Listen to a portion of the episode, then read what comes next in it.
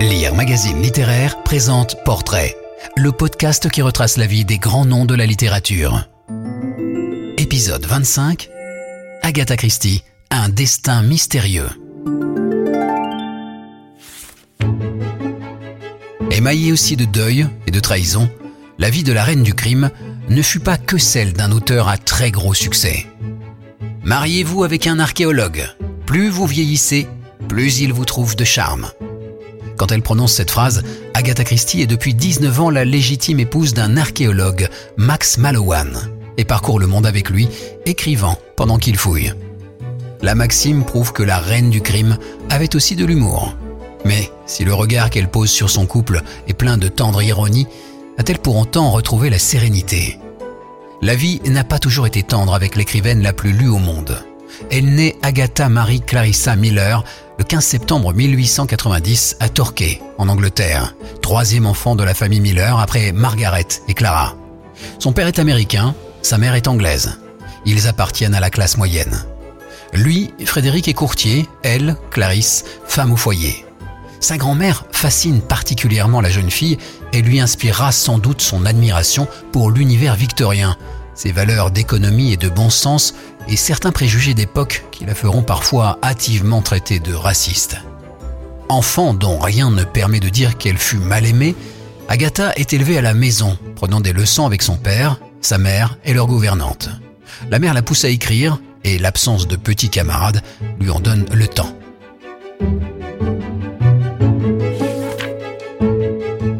La solitude est là, parfois cruelle, surtout quand elle se confronte à la mort de son père qui disparaît quand elle a 11 ans. Timide, elle joue beaucoup avec ses animaux domestiques. La bibliothèque familiale où elle puise et la présence à ses côtés d'une gouvernante française, Marie Siget, lui sont précieuses. La famille bouge, Paris, Cotteray, Achille enfin. Elle ne connaîtra l'école qu'en 1902 et terminera ses études dans des pensionnats français. Piano, chant, théâtre. Elle montre un vrai talent au clavier et se rêve chanteuse d'opéra, mais sa timidité la fait renoncer à se produire en public.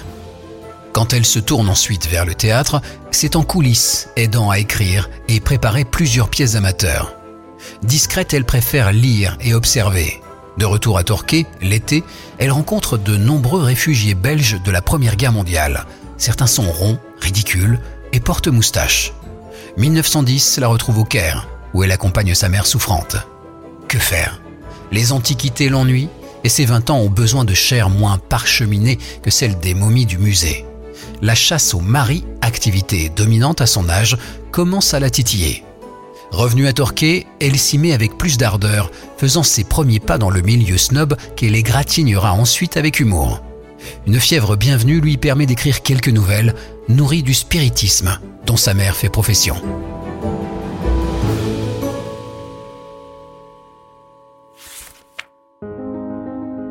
Les premières n'inspirent pourtant pas les éditeurs, qui refusent tous ses essais.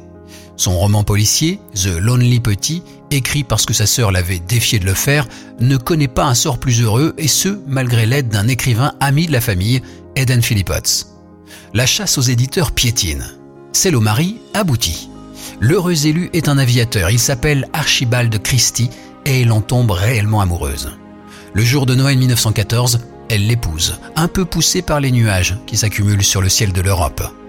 La guerre sera pour elle une période riche, malgré les privations et l'angoisse de savoir Archibald au front. Elle y participe comme infirmière à la mairie de Torquay, transformée en hôpital. Les médicaments la passionnent, y compris les toxiques, qui lui serviront plus tard, littérairement s'entend, et elle devient même pharmacienne mais surtout pas découragée par les refus essuyés par The Lonely Petit, elle écrit ce qui deviendra son premier roman officiel, La mystérieuse affaire de Styles. Le héros en est un insupportable et génial détective belge, Hercule Poirot, inspiré par les réfugiés rencontrés à Torquay. Le livre, nourri des souvenirs du mystère de la chambre jaune de Gaston Leroux, est terminé en 1916.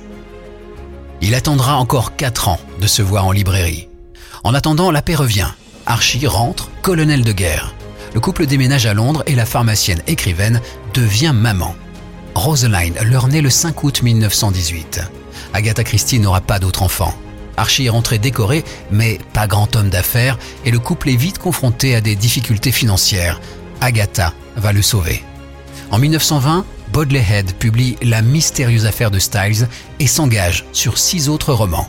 Arnaquée au passage par un contrat léonin, la trentenaire est désormais romancière. Et elle continue d'écrire. Les débuts sont modestes, mais les romans se succèdent. Le septième sera un triomphe. Le meurtre de Roger Ackroyd en 1926 va diviser les amateurs du genre, mais fera connaître le nom de son auteur. Sa carrière est lancée, elle va désormais publier un rythme très régulier, entre 1 à 3 romans par an, dont un pour Noël, qui suggère à son nouvel éditeur le slogan A Christie for Christmas. Mais cette année 1926, qui la verra accéder à un succès qui ne cessera plus, est aussi une année tragique. Sa mère meurt et Archibald s'affiche avec une maîtresse dont Agatha apprend l'existence et le nom, Nancy Steele. Elle est secrétaire dans la boîte où il travaille et il veut divorcer. Endeuillé, trompé, sans doute troublé aussi par son soudain succès, la jeune femme va alors franchir le miroir et vivre le chapitre le plus mystérieux de son existence, celui qui va rester longtemps comme une ombre trouble dans l'histoire de sa vie et lui ouvrir involontairement les portes de la gloire médiatique, sa disparition. Le 4 décembre, les gendarmes de Surrey sont aux abois. Au petit matin, un jeune gitan a retrouvé une Maurice Cowley abandonnée près d'un étang de Silent Pool. Les phares sont allumés. Aucun choc n'indique un accident. Enlèvement, suicide, meurtre Dans la voiture, on retrouve les papiers d'identité de la conductrice et son manteau de fourrure. Il porte le nom d'une romancière dont on parle de plus en plus, Agatha Christie. Les journaux s'emparent de l'affaire qui va soudain passionner l'Angleterre. Les spéculations vont bon train, chacun a son avis sur la question. Dorothée Sayers, la créatrice de Lord Peter, donne son avis. Et Sir Arthur Conan Doyle, spirit fameux, fait appel au médium pour retrouver sa consoeur.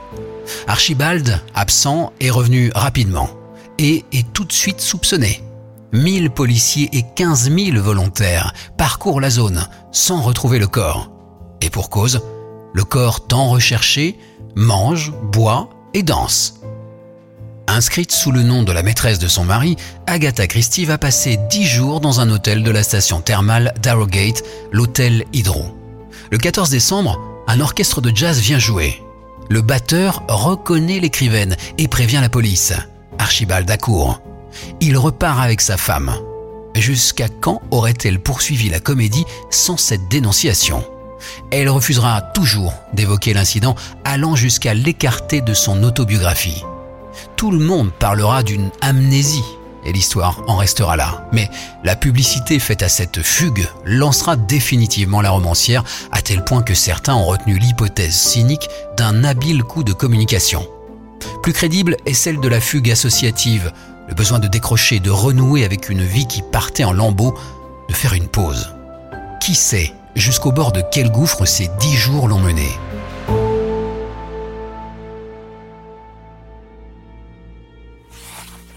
Elle est désormais un auteur à succès. il ne lui reste plus qu'à devenir une femme heureuse. Le Moyen-Orient lui offrira celui qui va l'accompagner jusqu'à sa mort, Max Malowan. En 1930, elle est en croisière. À Ur, où il fouille, elle rencontre un archéologue. La sympathie naît. Pas de chance, une pneumonie de Rosaline oblige Agatha à retourner précipitamment en Angleterre. Mais Max s'accroche. Il la raccompagne et trouve un emploi au British Museum. Un beau week-end à Ashfield, il la demande en mariage. Elle accepte, le mariage sera discret, les deux époux alignant le double inconvénient d'une grande différence d'âge, elle a 15 ans de plus que lui, et de religion, elle est anglicane, lui catholique. Cupidon s'en moquera, puisque s'ouvre pour eux une longue période de félicité et de voyage que n'interrompra que sa mort à elle en 1976. Max lui survivra deux ans. Après un voyage de noces à Venise et Split, elle sera de toutes ses aventures et l'accompagnera sur les terrains de fouille.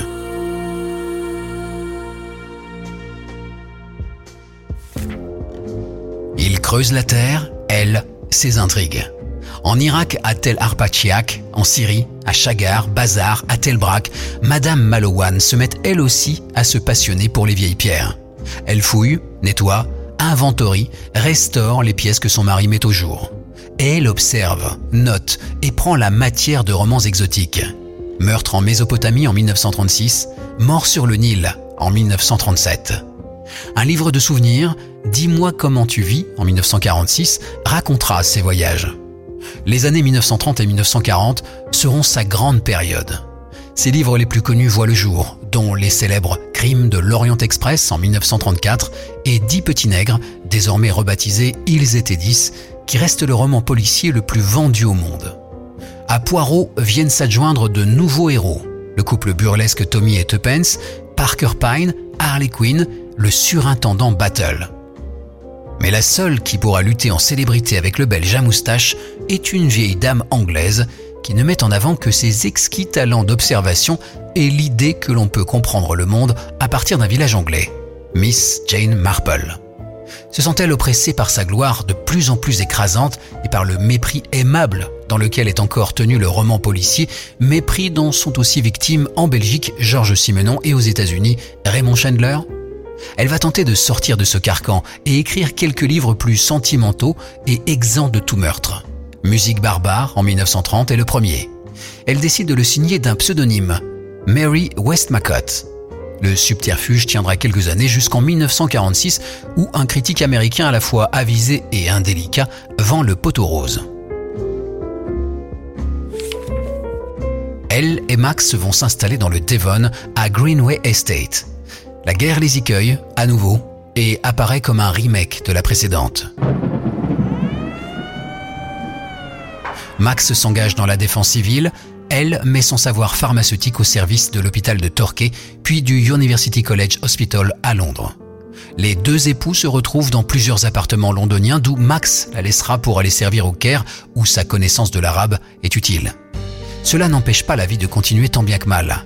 Rosaline se marie avec un fusilier gallois, Hubert Prichard. Ils auront un fils, Matthew, le seul petit enfant de Agatha, mais Hubert sera tué au combat. Agatha essaie de rejoindre son mari mais n'y parvient pas. Cette période hasardeuse et douloureuse prend fin au retour de Max. Un bonheur n'arrivant jamais seul, le fisc américain débloque ses droits d'auteur et l'argent ne sera jamais plus un problème. Est-ce la peur de la mort? Elle écrit pendant les années de guerre deux romans dans lesquels elle clôt ses deux séries phares, celle d'Hercule Poirot, par sa mort, celle de Miss Marple, par une dernière énigme. Les livres seront édités 30 ans plus tard, le Miss Marple à titre posthume. Ce faisant, elle souhaitait éviter que d'autres écrivains ne reprennent ses personnages. Son petit-fils Matthew Prichard n'aura hélas pas la délicatesse de respecter cette dernière volonté et fera renaître Poirot en 2016 sous la plume de Sophie Anna. Les années suivantes seront surtout théâtrales. En novembre 1952, un théâtre londonien monte La Souricière, la pièce qui aura été jouée le plus longtemps de toute l'histoire du théâtre anglais. Sans atteindre ses sommets, la toile d'araignée sortie en 1954 est également un succès, et Christie est la première femme à avoir trois pièces jouées en même temps à Londres.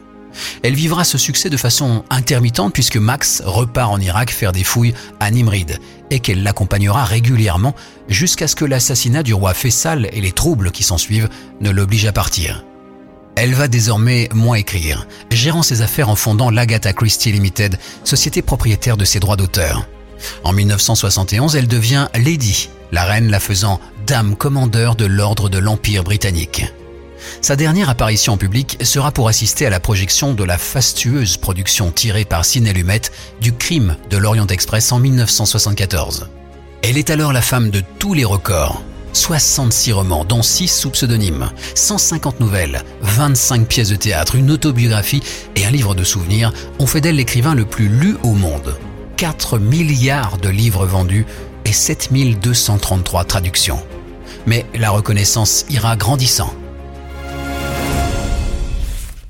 En France, une nouvelle traduction, démarrée dans les années 80, permettra de découvrir que le style de Dame Christie était en fait beaucoup plus fluide et plein d'humour que ses lecteurs ne le pensaient. Elle portait même sur les rapports sociaux un regard ironique, laissant parfois percer un nuage de révolte. À la relire, ainsi rénovée, on s'aperçoit aussi que la rigueur mathématique de ses intrigues et ses astuces narratives ont trop longtemps caché sa finesse psychologique. Un roman comme Le Vallon, en 1946, l'un de ses meilleurs, tiendrait tout autant sans prétexte policier. Elle meurt le 12 janvier 1976 dans sa résidence de Wallingford près d'Oxford. Son épitaphe a été choisie par elle, extraite de La Reine des Fées de Edmund Spencer. Tant de repos après tant de labeur, havre de paix après les jours de tempête, trêve bénie succédant à la guerre. La mort est douce après notre vie si âpre. Elle seule sait si ce cruel adjectif s'adapte vraiment à l'existence de la reine du crime.